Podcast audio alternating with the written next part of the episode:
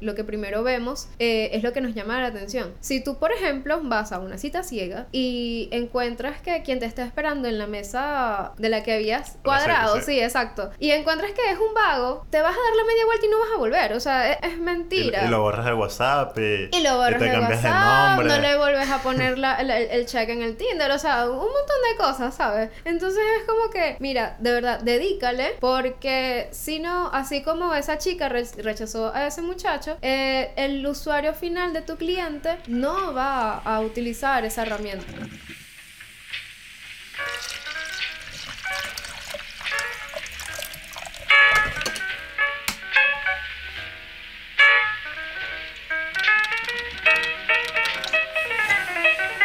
Hola y bienvenidos a la Grilla Digital. Yo soy Carlos Carpio y en el episodio número uno de este podcast hablaremos de qué es el diseño UX UI. De la mano de una invitada súper especial, ella tiene más de 8 años de experiencia en la industria del diseño. Empezó con el diseño textil, materiales POP, ilustraciones y a lo que se dedica actualmente que es la creación o el diseño de experiencia y usabilidad en el desarrollo web y de app. Ayuda a la optimización y levantamiento de proyectos que mejoran el día a día de los usuarios. No cabe más nada que decir, ella es toda una crack, es toda una apasionada por lo que hace y es súper interesante sus inicios, me gusta su historia, hemos conversado anteriormente y su historia es bastante interesante y hasta divertida. Por eso le damos la bienvenida a Erika Romero.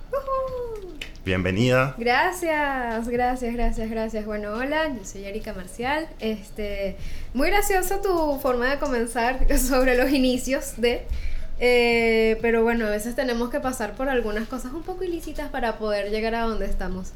Empezó como, tengo entendido que hiciste como diseños de serigrafía, de camisas, algo así. Sí, básicamente que he pasado como por todas las ramas del diseño. Eh, nosotros, bueno, eh, yo eh, inicié primero como, como quien dice, diseñadora para, para material POP.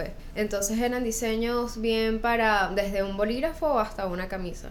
De ahí fui hasta lo que era diseño de textiles, eh, he pasado por diseño de social media, eh, hasta lo que he hecho hoy en día, que es lo que me dedico, que es branding y UX UI. Ok, pasaste casi por todas las ramas del diseño, entonces... Totalmente, totalmente. Bastante interesante. Pero fíjate, yo quiero saber esa historia, la gente, la gente quiere saber esa historia de origen. ¿Cómo, cómo tú inicias en este mundo del diseño? Ok, ok, esa es una historia bastante graciosa. Este, cuando estaba pequeña, uh, me gustaba tener alguna especie de entrada de dinero por cualquier forma. Entonces, más que por dinero, era como por mantener una especie de, de no sé, tenía como un tema con, con, sacar trabajo de alguna manera. Entonces, hacía cosas como, empezaba con cosas un poco más tranquilas porque estaba muy niña, que era como manualidades de cosas que compraba una, en una papelería y las vendía en clase.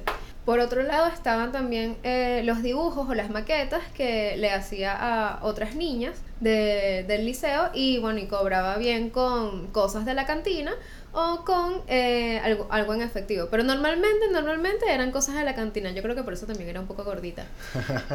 y ya un poco más adelante, más que con las chicas del liceo, era con chamas de afuera que ellas querían, eh, bueno, que si una cédula trucada, porque bueno, todas éramos menores de edad, entonces era para decir que teníamos más de 18, este, récipes médicos, algún tipo de sello hasta firma. Hasta récipe médico. Hasta récipe médico, creo que era uno de los más cotizados en aquel entonces.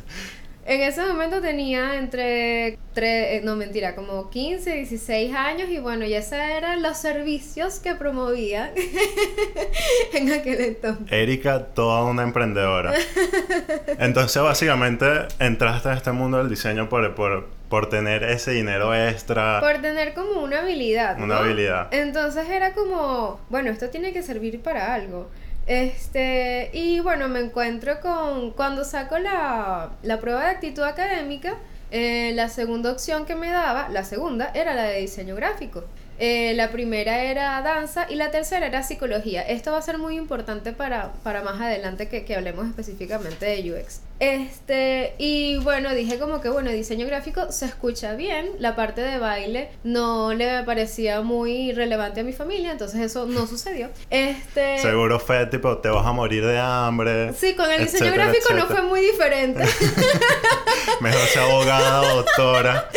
Total, total. Entonces era como que, pero ¿por qué no mejor estudias arquitectura? Y yo como que no quiero, yo no quiero construir cosas ni hacer los diseños de, los, de las plantas, de las, las plantas para un edificio, yo quiero hacer otras cosas. Entonces, bueno, era como una, una especie de beta artística que había por allí y yo juraba que el diseñador era un artista y la verdad es que no es un artista, el diseñador es un comunicador visual.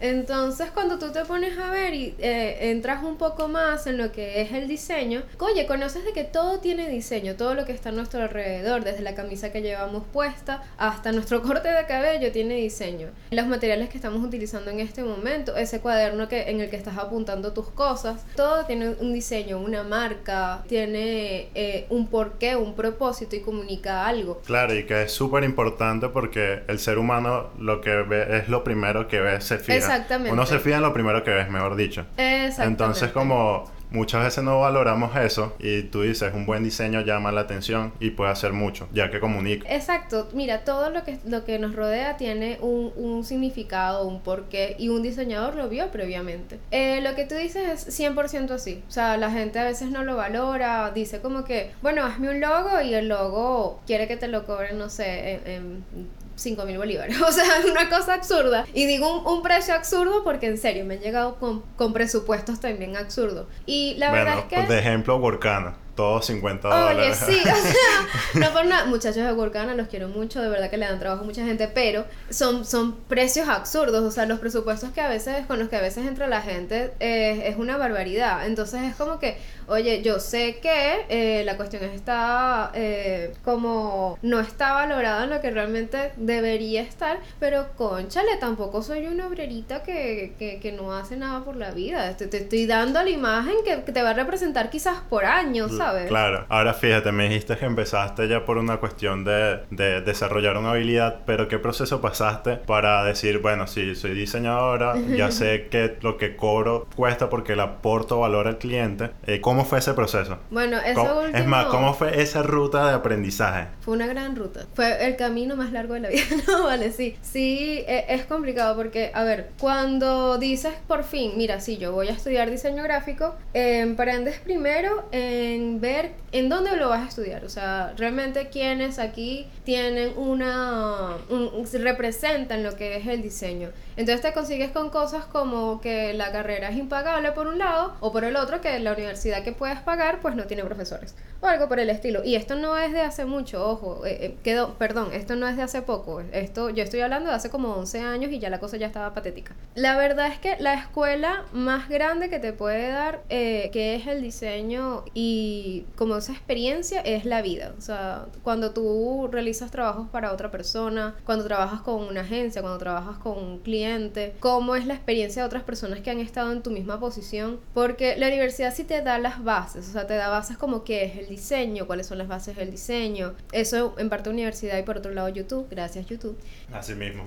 Sí, total. Creo que somos la generación que más ha aprendido de YouTube que de nuestros propios profesores. Los profesores se a YouTube. Sí, total. Y que bueno, clases digitales. Eh, tienes, debo decir que eh, de, la universidad hay eh, profesores que me encantaría en algún momento volver a ver como Stanley, Quigma, este, Jerly.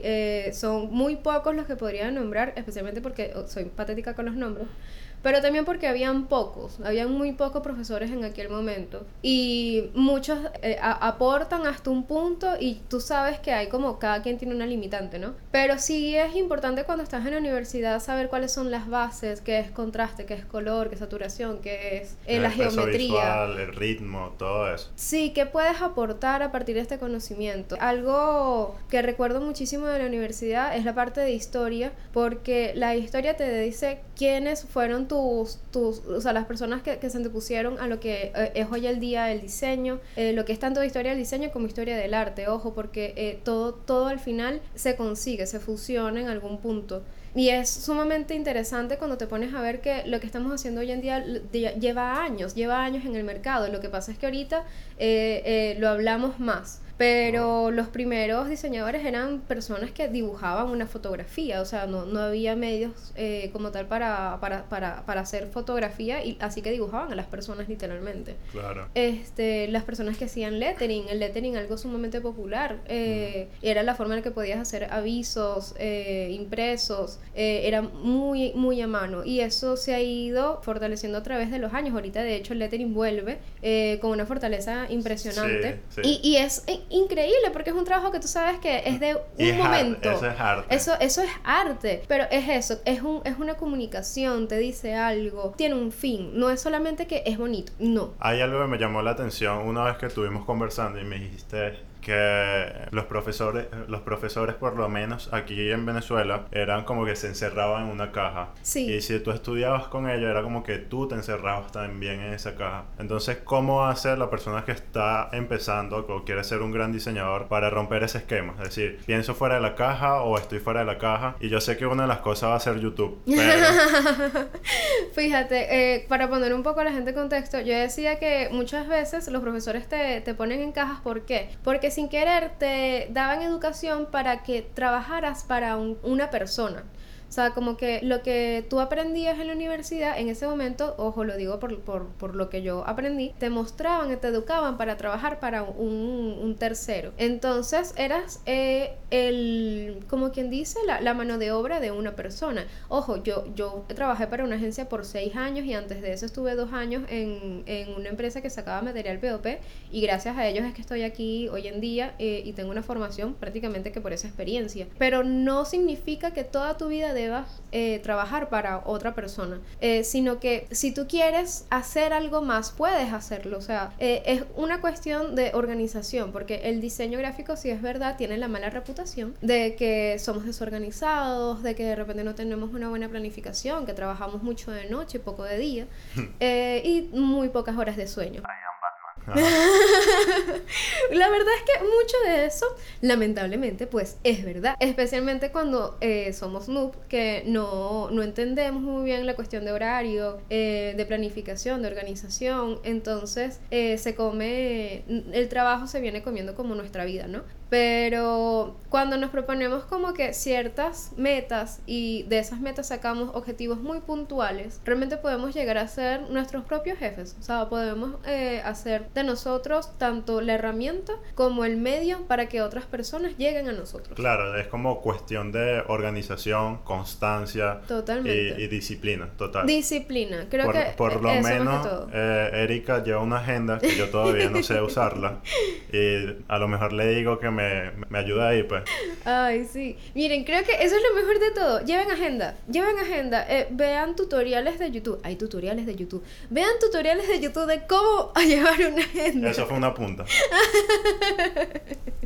De verdad que son geniales, ha sido lo mejor. Ahora, ¿qué diferencia? Porque la gente dirá que, que es material POP, que, que es diseño UX, que, que, es UI. Fíjate. Es más, te voy a hacer la pregunta, como me dijo un colega, ¿qué es eso? Buenísimo. En lo que es mis inicios, que fue la parte de material POP, realmente son, eh, en ese momento era que si eh, yoyos, lanyard, que son las cintas estas que van en el cuello para el carnet, carnet, y cualquier otro material como bolígrafos que pudieran ser impresos con algún tipo de logo, frase eh, publicitaria. Por el otro lado, es ahorita en lo que me estoy desarrollando, es el diseño de UX y el diseño de UI. Más allá de lo que es diseño gráfico, lo que es web o tecnología lleva una parte de como de estructura. Entonces, cuando hablamos de diseño UI, es seleccionar y distribuir elementos de una interfaz y tratar de que esto tenga una consistencia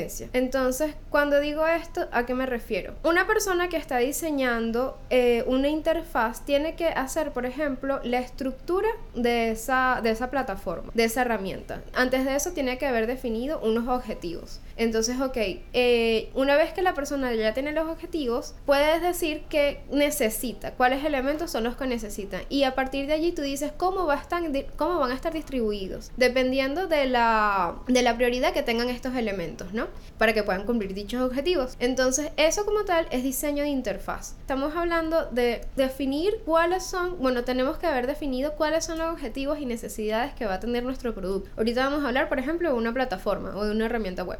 Este, una vez que ya tenemos definidos esos objetivos eh, y necesidades, tenemos que decir, bueno, ok, entonces, ¿qué necesito para cubrir dichos objetivos? Cuando ya tengo los elementos definidos, tengo que definir cómo van a estar estructurados según el orden de prioridad para que cumplan con esos objetivos. Entonces, ahí ya yo estoy diseñando una interfaz, estoy haciendo el diseño para que eh, eso cumpla con dichas necesidades. No estoy hablando de diseño, no estoy hablando de estética, no estoy hablando de colores, contrastes, no, nada de eso. Simplemente estoy hablando de la parte estructural para sí, bueno, la información que recoges de lo que se supone que es el comportamiento del usuario, ¿lo así, no? Exactamente, o sea, como que cuáles son eh, los objetivos tuyos como cliente y cuáles son realmente los objetivos del usuario. Entonces, una vez que ya tú tienes definido esto, tú puedes atacar y decir, bueno, yo necesito tales elementos para poder decir que los voy a, eh, voy a cubrir, voy a cubrir esas necesidades. Por el otro lado está el diseño de experiencia de usuario. El diseño de experiencia de usuario es eh, o sea, cubre lo que es la experiencia desde el antes, el durante y el después de una plataforma, de que el usuario haya tenido o no la, eh, la experiencia con esa plataforma. Entonces, por lo menos, el antes es cuando la persona pues no sabe todavía de la plataforma o no está consciente de la plataforma, pero tiene una necesidad clave. ¿Cuál es esa necesidad? ¿Cómo, cómo ve que pueda solventar esa necesidad? Porque sin querer el usuario te va a decir básicamente cómo solventarlo, porque él es al final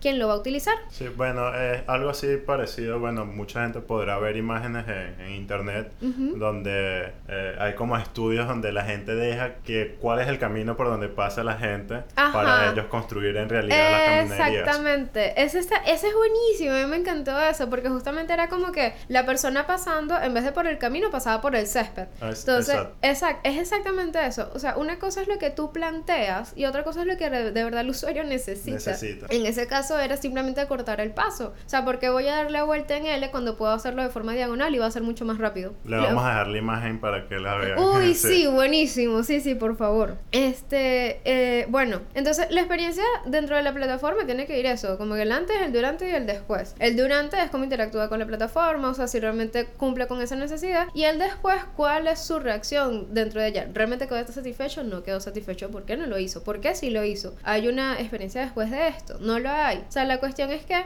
la experiencia con, con, con, dicha plataforma o herramienta realmente quede en el usuario. O sea, que tú puedas ver, incluso hoy día hablamos de experiencia, de, eh, de, experiencia digital eh, de la mano con experiencia física. O sea, fuera, sí, fuera del mundo online. Y, y es súper interesante porque es como cuando hablamos de lo que es el servicio de atención al cliente. O sea, el servicio de atención al cliente no tiene que ser únicamente una llamada telefónica. Justamente en estos días he estado hablando con una persona, el muchacho casi que me escribe todos los días y me pregunta que si todo está bien, que no sé qué, que el producto ya va a estar listo y me pasa fotos de lo que estamos realizando y, y está muy pendiente. Y yo sé que ese va a ser una persona a la que yo voy a acudir nuevamente en un futuro. Necesites, eh, claro. Totalmente, totalmente, porque realmente se ha dedicado a, a, a, a hacer a, servir. a veces, muchas veces pensamos que, que toda esta parte de la experiencia es algo súper complicado e incluso podría ser en el caso de una panadería los buenos días. Que Total. El, que, te atienda sea buenos días, que sea, eso ya es brindarle una experiencia al cliente. Eso Porque es creo, o lo que te estoy entendiendo, es que todo va basado en el usuario. Es, lo que el usuario quiere y necesita y demanda. Exactamente. Ahora, ¿cómo haces tú en estos casos? Porque claro, siendo diseñador es como muy creativo, es como toda una explosión. de, de, hacer algo así y es extraordinario, pero cuando se va a llevar en realidad a cabo el proyecto no se puede llevar, porque muchas veces pasa con los programadores que es como, hermano, eso no se puede hacer. Total, me ha pasado muchas veces, es lamentable. Este, fíjate que me, me, me, da mucha risa porque me acabas de hacer acordar de uno, uno como de mis mentores eh, cuando empecé en agencia, en la parte de, de tecnología, que se llama Héctor Cabrera, que él era básicamente quien me bajaba de la nube cada vez que tenía una idea extraordinaria. Era como que, Erika, tenemos que entregar esto en dos días. No es posible que tenga un, no sé, este, un bot de, de inteligencia artificial que te responda automáticamente cada vez que tú quieras. O sea, eso no va a suceder. Claro.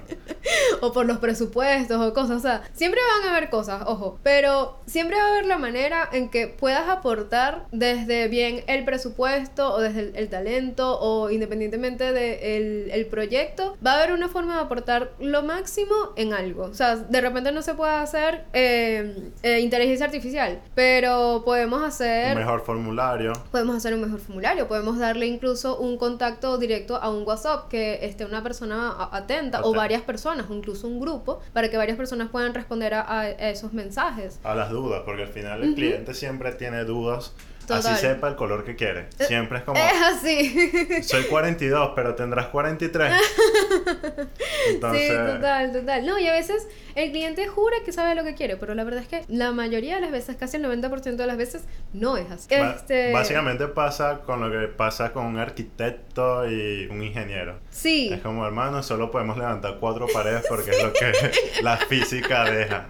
Total, él se está imaginando un edificio de 17 pisos y el carajo que, que no, mira, este, cuatro paredes y un techo, mijo, y quizás la antena de DirecTV Sí. para que tengas Para que entretenimiento. vayas bien. Ay, qué cómico. Este, sí, no, es lo que tú dices, la parte de experiencia de usuario puede ir desde lo más mínimo hasta, bueno, hasta que el desarrollador te mate. O sea, hay, hay, hay miles de cosas que puedes inventar. Ahora, si, si te tocara hacer una receta, en este caso fueras una cocinera, Ok. eh, ¿cómo resumirías eso literal en una, una receta? Todo ese proceso para que el cliente diga, ok, en realidad estoy recibiendo valor. Ok, yo creo que lo más importante aquí tiene que ser el usuario. O sea, cuando muchas veces el error que tanto los clientes como los diseñadores cometemos en muchas oportunidades es que diseñamos para nosotros. Nosotros no somos el usuario final, nosotros no somos quienes van a utilizar la plataforma. Probablemente sí, por algún punto, pero si no es eh, exactamente el objetivo, no son nuestros objetivos o necesidades, entonces diseñamos y, y- y estructuramos algo para, para nosotros mismos y al final, o para el cliente, que a veces es peor. Este, y al final esa no es realmente, no es realmente el objetivo. Entonces, la fórmula realmente qué es? ¿Cuál es? Testen, hagan test, hagan encuestas, hagan eh, test eh, AB, hagan eh, mapas de, de calor, o sea, realmente hagan pruebas en donde puedan tener eh, resultados cualitativos y cuantitativos de qué necesita el usuario. No lo dejen simplemente, yo creo que el usuario necesita tal cosa, porque así es como la mayoría de las personas resuelven. Yo resolví así Claro, el primer año de mi, de, de- de mi profesión. Actualmente estamos en el mundo de los datos Total. y yo creo que lo que tenemos que es aprender a leer y a interpretar esos datos para Y a saber- pedirlos. Exacto, porque también es un- una problemática que la gente deje un correo o te deje algo en una casilla de comentarios. Exactamente. Entonces hay que también saber pedir las cosas. Es como si vas a enamorar a una muchacha, una chica y es como, bueno, tienes que saber pedir las cosas porque si no es como te va a rebotar pues. Totalmente, totalmente. O sea, me- me- mejor explicación imposible. Este, por lo menos, eh, una cosa que, que- también quisiera como comentar es que el diseño eh, de experiencia de usuario es como, va más atado incluso de la parte de la psicología que, de la, que del propio diseño gráfico. O sea, tú analizas y ves la experiencia de la gente. O sea, tú realmente estás involucrado con, con cómo reaccionan las personas delante de algo. Entonces, más allá del cómo se ve, que ojo, eso también lo hago, pero eh, es el cómo esa persona puede disfrutar o no de un algo. Y por ejemplo, eso que acabas de decir, total, o sea, la- en, en el momento de que hablamos eh, sobre lo que primero vemos, eh, es lo que nos llama la atención. Si tú, por ejemplo, vas a una cita ciega y encuentras que quien te está esperando en la mesa de la que habías cuadrado, sí, exacto, y encuentras que es un vago, te vas a dar la media vuelta y no vas a volver, o sea, es, es mentira. Y, y lo borras de WhatsApp y, Y lo borras te de WhatsApp, de nombre. no le vuelves a poner la- el, el- check en el Tinder, o sea, un montón de cosas, ¿sabes? Entonces es como que, mira, de verdad, dedícale, porque si no, así como esa chica re- rechazó a ese muchacho, eh, el usuario final de tu cliente no va a utilizar esa herramienta. Y por favor, por favor, hagan muchos MVP, hagan productos eh, mínimos viables porque es sumamente necesario. No completes todo el proyecto y después de que completes el proyecto es que vas a lanzar el test. Por favor, no lo hagas. Sí, Eso bueno, anteriormente se cometía común. el error que se le pagaba al programador, desarrollaba toda la página y Sí, resultaba que no, que no funcionaba. no funcionaba. Sí, total. Entonces, en res- para resumir, el trabajo también de un UX UI es como, bueno, yo te voy a entregar una imagen que Exacto. parece en realidad una aplicación o una plataforma y te va a costar mucho menos que todo un desarrollo en programación. Exactamente. Entonces, total. ya saben. Por favor, con calma, paso a paso. Otra cosa que sí les puedo decir, que es la metodología que yo aplico o- y que estoy intentando aplicar con, con ma- más, seguido, es Lean Startup, que eh, viene prácticamente de una parte científica que nos dice que hagamos experimentos. Experimentemos con lo que tengamos, no, no lleguemos al final. O sea, es como que, bueno, voy a ver eh, cómo reacciona esta persona si hago un trasplante de corazón. Espérate, quizás no necesita un trasplante de corazón, quizás solamente tiene una herida en un pulmón o algo por el estilo. Entonces, no abramos a la persona eh, eh, a la mitad para sacarle el corazón si podemos simplemente hacer un estudio primero. Sí, un electro, electrocardiograma. una- un- qué complicada esa palabra.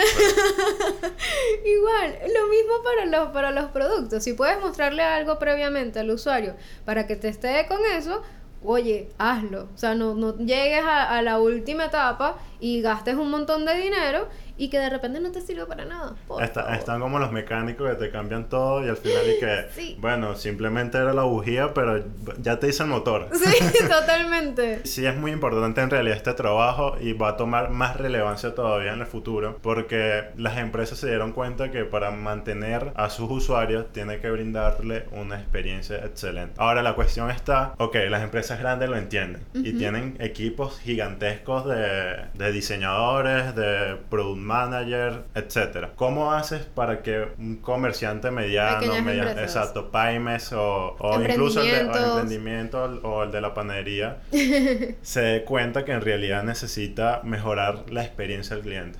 Bueno, fíjate que eh, eso es educándolo. O sea, hay básicamente que actualmente el diseñador tiene la tarea de educar al cliente, de decirle, oye, mira, eh, esa foto que tienes en el Instagram de tu primito con un dibujito no es tu logo, de verdad. Por mucho que tú le pongas encima que es tu logo o que lo coloques en los comentarios, la verdad es que no lo es. Entonces tú vas y le explicas, por ejemplo, eh, que Coca-Cola tiene un logo que ha cambiado más o menos tres veces desde que inició como tal la empresa y solo ha cambiado esas tres veces porque el último logo que, que- que es el que tienen actualmente eh, eh, fue pensado para la marca, tuvo un, un brainstorming, tuvo un concepto, pasó por toda una serie de estrategias para que fuera lo que es hoy en día. Y, y eso es lo que representa a la marca porque tú sabes que una pequeña cinta blanca en un fondo rojo ya te dice Coca-Cola, ya tú sabes que eso es esa marca. Entonces es como hacerle entender a- a- al usuario que lo que es imagen, lo que es experiencia, eh, de, de-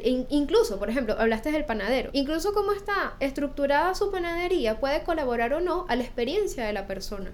Entonces todo esto va anclado a lo que es diseño, claro, también puede ser diseño de interiores, por así decirlo, pero hay toda una experiencia. Me acuerdo eh, una, una, un comentario que me hizo Alison Gómez, eh, que ella fue otra de mis mentoras cuando entré en, la- en el área de tecnología, que le fastidiaba el diseño estructural de Burger King, del Burger King de la King, sede que está... Sí, no, total, de Tomen verdad. nota, Creo que se los llegamos a decir y todo, porque nos los pasábamos ahí casi que todo, to- todos los fines, no, mentira, casi todos los viernes. Este, el Burger King que está cerca de la Torre Xerox, aquí, cerca, de hecho. Sí. Este, ese Burger King tiene una peculiaridad, que es que el, cuando tú entras, entras directamente a la cola para hacer el pedido, ¿cierto? La cola para hacer el pedido choca con la primera caja, o sea, es la, está, eh, termina la cola justo donde está la última caja. Entonces, eh, si la persona es llamada desde la primera La caja, tiene que chocas. caminar, claro. No, y chocas con las otras personas que están pasando. ¿Por qué chocas? Porque los refrescos están del lado contrario. Entonces tienes que pasar básicamente por la cola, atravesar a las personas cuando ya tú tienes tu pedido en la mano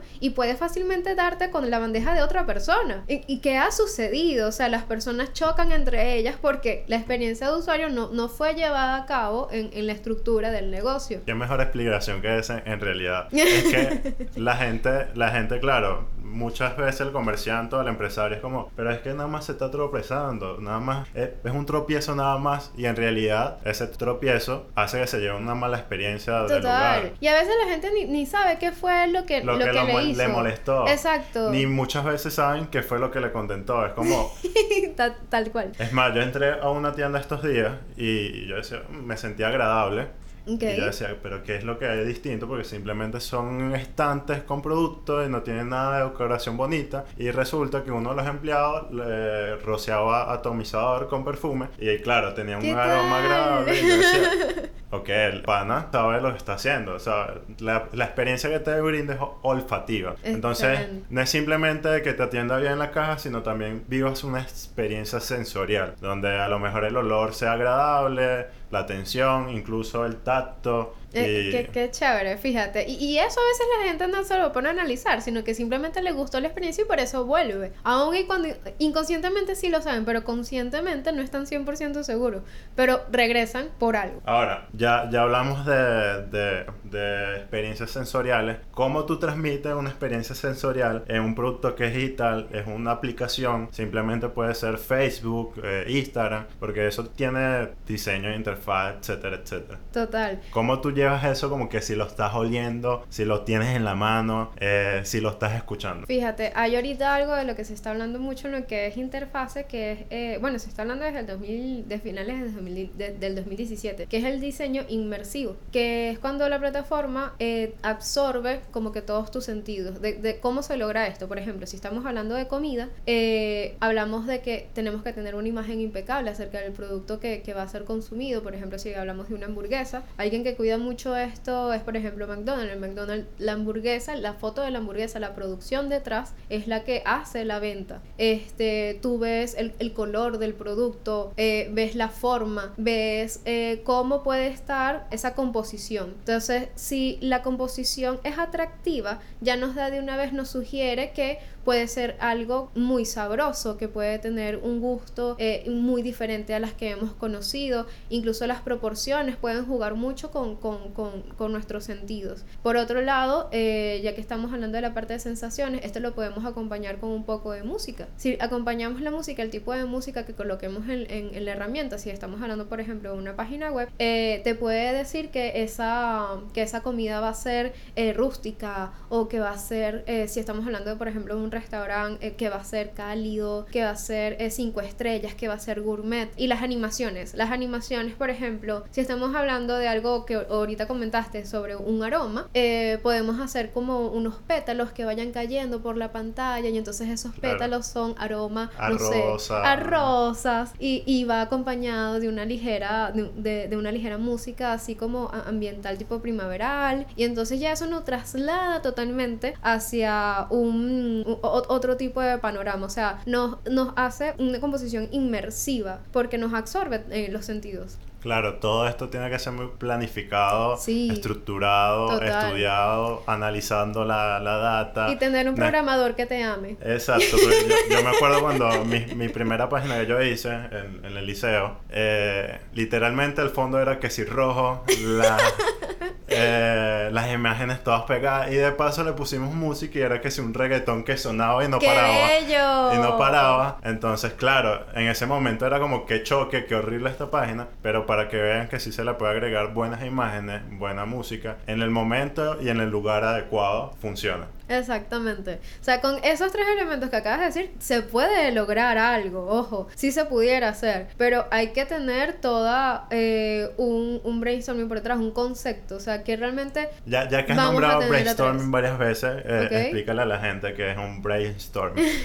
Ok, eh, el brainstorm es lo que llamamos una lluvia de ideas, especial, esto se hace más que todo cuando tenemos un, un- un equipo, a veces cuando estoy sola, yo soy mi, propio- mi propio equipo, pero lo mejor es cuando eh, tenemos un grupo de personas, bien que estén o no involucradas en el proyecto, que sepan cuáles son los objetivos a cumplir y entre todos vamos diciendo eh, como, cómo podemos solventar o llegar a cumplir estos objetivos. Este, cada quien va a ir aportando, eh, se van haciendo anotaciones y esto eh, por, por como vaya avanzando, eh, eh, la idea se va desarrollando. Entonces, como que, bueno, para solventar, para hacer eh, más ventas de helados, vamos a cambiar los sabores. O bueno, vamos a colocar a alguien para que que promocionen los sabores. Entonces cada uno va aportando y cuando vienes a ver tienes una campaña publicitaria inmensa, tanto en digital como en, en ATL y BTL, eh, que habla de eh, los nuevos sabores artesanales para las heladerías que van eh, a, no sé, a fusionar a tu familia. O sea, ese tipo de cosas no nacen de la noche a la mañana, gente. de verdad.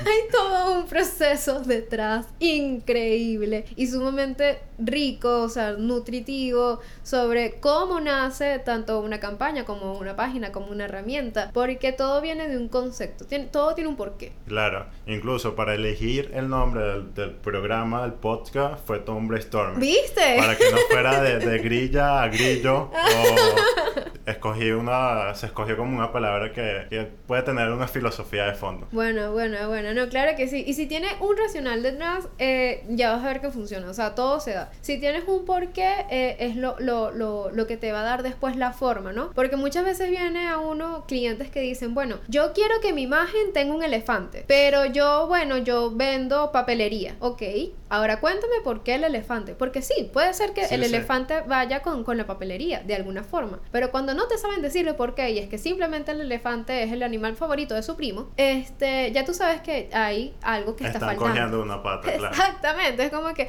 muy bien, chévere, el elefante te lo voy a regalar de peluche, se le vas a dar a tu primo y nosotros vamos a hacer eh, toda un- una estrategia conceptual para que tengas algo que, que aporte a tu, a tu empresa. Bien, bien. Mira, aquí estas son preguntas que, que la gente me hizo, que te Ok. hiciera, eh, y me preguntan que si tienes novio. Eh, no. No, ya saben, está disponible. Búsquenla en Oh, Tinder. God. No, no, Y- no, en, en, en Instagram en tal caso, pero no, no es un, no es No, un no tema... está en Tinder, ya saben. No, es que, que va.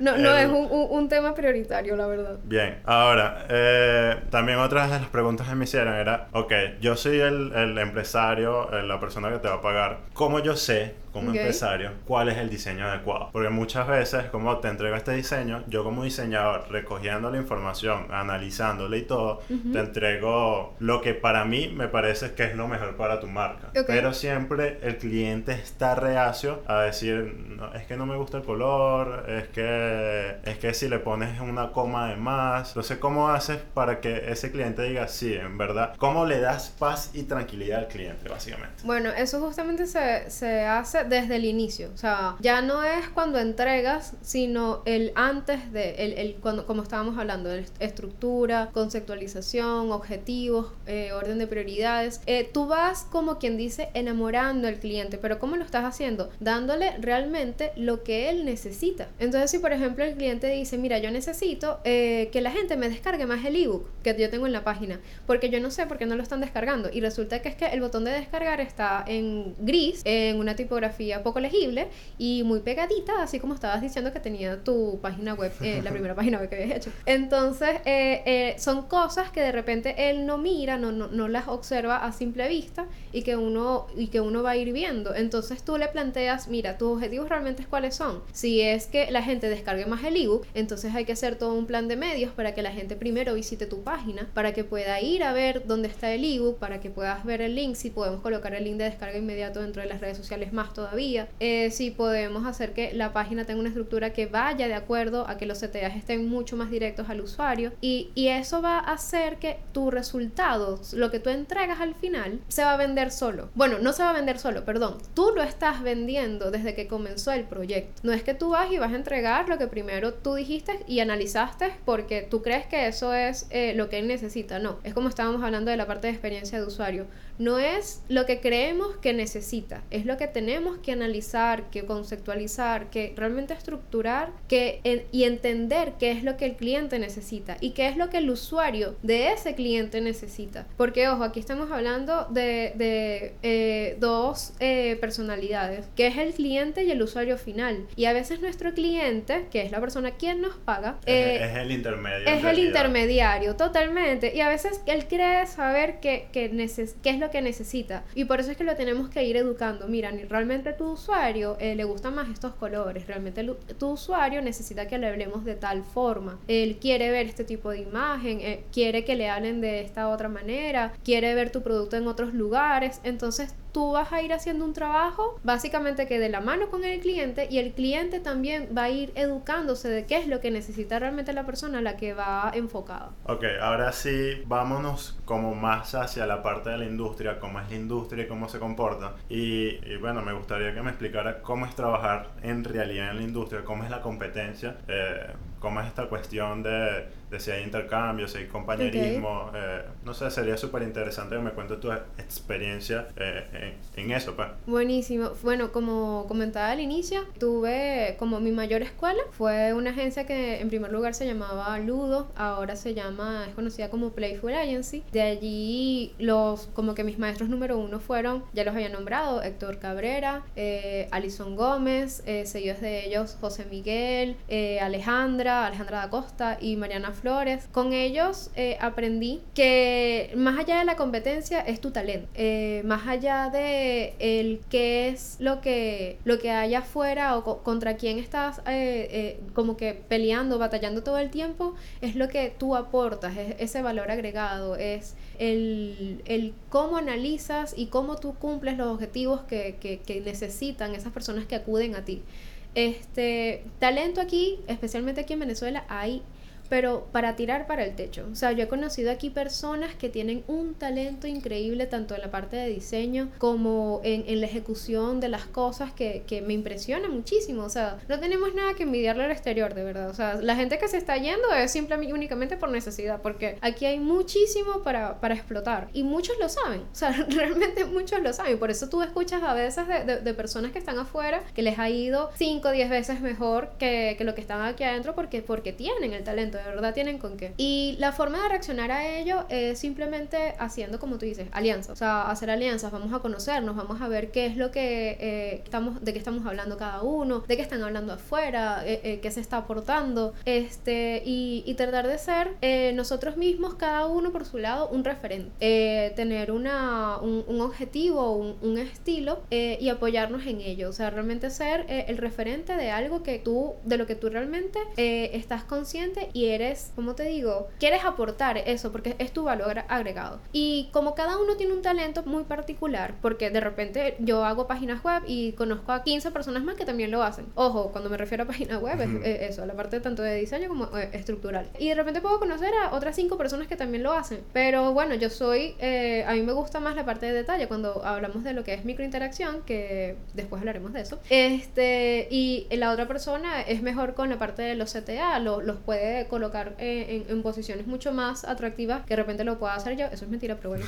este, como hay otras personas que son eh, más, de repente tienen como más detalle en la, en la parte de, del diseño y entonces colocan sombras, hacen otro tipo de, de, diseños como que más futuristas. O sea, cada uno tiene un estilo y un, aporte desde, desde su posición, ¿no? Y lo sabroso de eso es, eh, hacer alianzas, hacer compañeros que realmente puedan aportar algo a, a los proyectos en donde tú te involucres. Bien, me parece súper genial. Me parece que es como, no, hay como esa competencia insana, mala, destructiva. No es necesario, no es necesario. Que seguramente lo hay. Sí, claro que sí. Seguramente lo hay.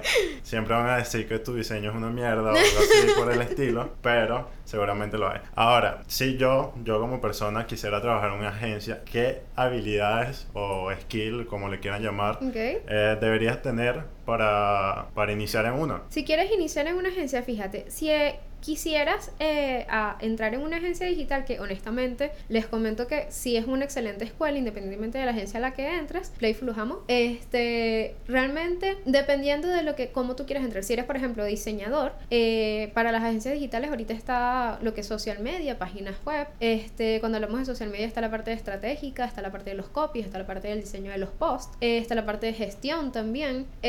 si vamos a la parte de tecnología, está el diseño para aplicaciones, está el diseño para aplicaciones en Android, está el diseño para aplicaciones en iOS, está el diseño de páginas web, de CMS, este, hay, hay muchos muchas especialidades. Entonces, eh, como que, ¿qué necesitas? Querer trabajar. Ok.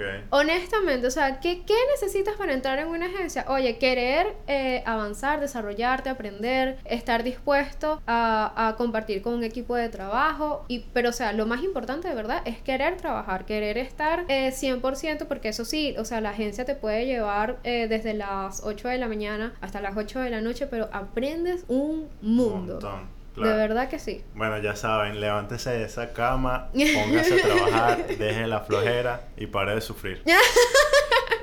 Vamos a hacer una comunidad de pares de, su- de sufrir, Pare pero de para sufrir. diseñadores y agencias. Eh, Ay, ahora, qué bueno. ¿qué proyectos así, qué proyectos memorables o, o el mejor proyecto que tú digas, hermano, qué orgulloso estoy de hacer esto? A ver, eh, hay dos proyectos que me esto han ni porque venga mi mamá me va a decir que está mal. Oye, no, si mi mamá me dice que está mal, de verdad que lo vuelvo a hacer. Eh, porque, no, sino que, como que, a ver, los proyectos que más he disfrutado fue uno eh, en donde teníamos que hacer una, una, una página para hacerle push a, a- a una organización que se llama Buena Voluntad. Eh, Buena Voluntad le da apoyo a, a chicos con diferentes discapacidades de, de una u otra forma para que consigan trabajo. Entonces, ¿qué, qué era realmente lo que quería comunicar? No era que tenían un- una discapacidad, sino que tenían un talento en particular que podía eh, apoyar en tu empresa. Entonces, eh, Buena Voluntad, con ellos desarrollamos lo que se llamaba actos de voluntad y era hacer que las personas tuvieran la voluntad de contratar a estas personas desde los talentos más grandes que ellos tenían. Entonces conocimos especialmente a cuatro eh, personas que tenían cada uno un, un- un talento muy específico. Una era sumamente organizada, el otro era sumamente creativo y, y eso, o sea, cada uno tenía algo que podía aportar, tenían su propio valor. Entonces, eh, eh, eh, más allá del, del propio proyecto,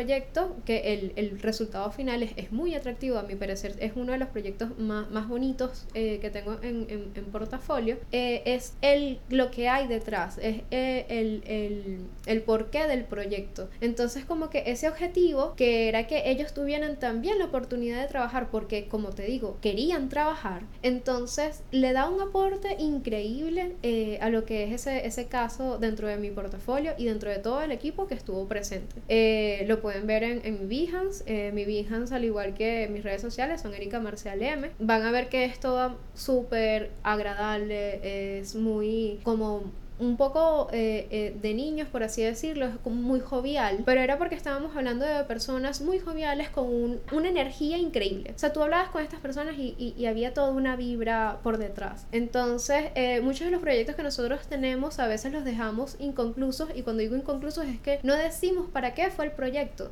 Gente, en su portafolio, hablen de ese caso. Del para qué. Eso es ¿Para muy qué importante. fue? Es muy Bueno, importante. No solo en el diseño, sino en la vida El también. total, total. Entonces, como que, mira, ¿cuál era el objetivo de ese proyecto? Porque está bien, es bonito, pero ¿y, y qué cumplía? O sea, ¿cuál Claro. era la necesidad de eso? ¿Por qué está eso allí? Entonces, este, sí, total. O sea, para el, el- el portafolio de cada quien, señores, de verdad digan eso que hicieron, ¿para qué sirvió? O sea, ¿qué fue eso que ustedes hicieron y qué lograron con eso?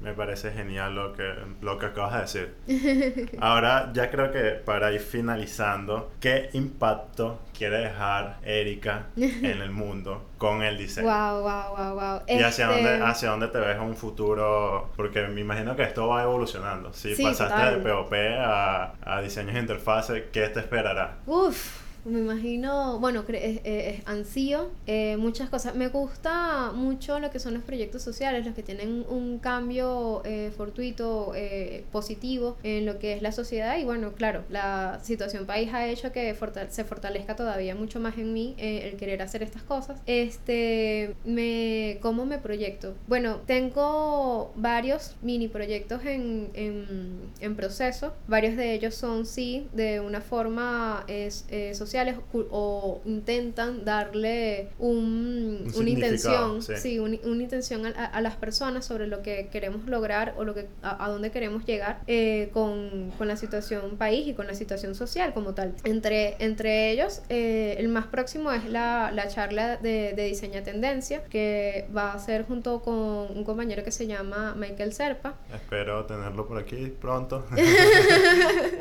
Oye, fuera muy interesante, la verdad que sí. Este proyecto, porque es importante, porque como estábamos hablando, cuando nosotros hablamos de que el diseñador comunica, entonces tenemos que saber qué comunicar, cómo comunicarlo. Y la sociedad, como tú dices, evoluciona. O sea, fíjate, mi, mi evolución ha sido increíble en todos los rubros y en todas las ramas del diseño. Y la gente eh, eh, evoluciona de esa misma manera. Entonces, no es igual la comunicación que teníamos hace 20 años a la que tenemos hoy en día. No es igual los mismos medios en los que nos estábamos hablando hace un año al, al que estamos hablando hoy en día. Entonces, es importante decirle a las personas cómo se están comunicando actualmente, de qué se quiere hablar ahora en el 2019, eh, cuáles son las, las tendencias, las fortalezas que pueden haber y cómo podrían aplicarlas cada una desde su, desde su rubro o desde su emprendimiento. Ese es como el proyecto más próximo, eh, los invito, es el 21 de febrero en Wo Café, de todas formas en mis redes van a estar la, los posts eh, referentes con más información. Más allá de, de eso, hay muchos proyectos en, en donde que los he ido desarrollando de forma paralela a mis clientes, que son, por ejemplo, el de Latin UX, que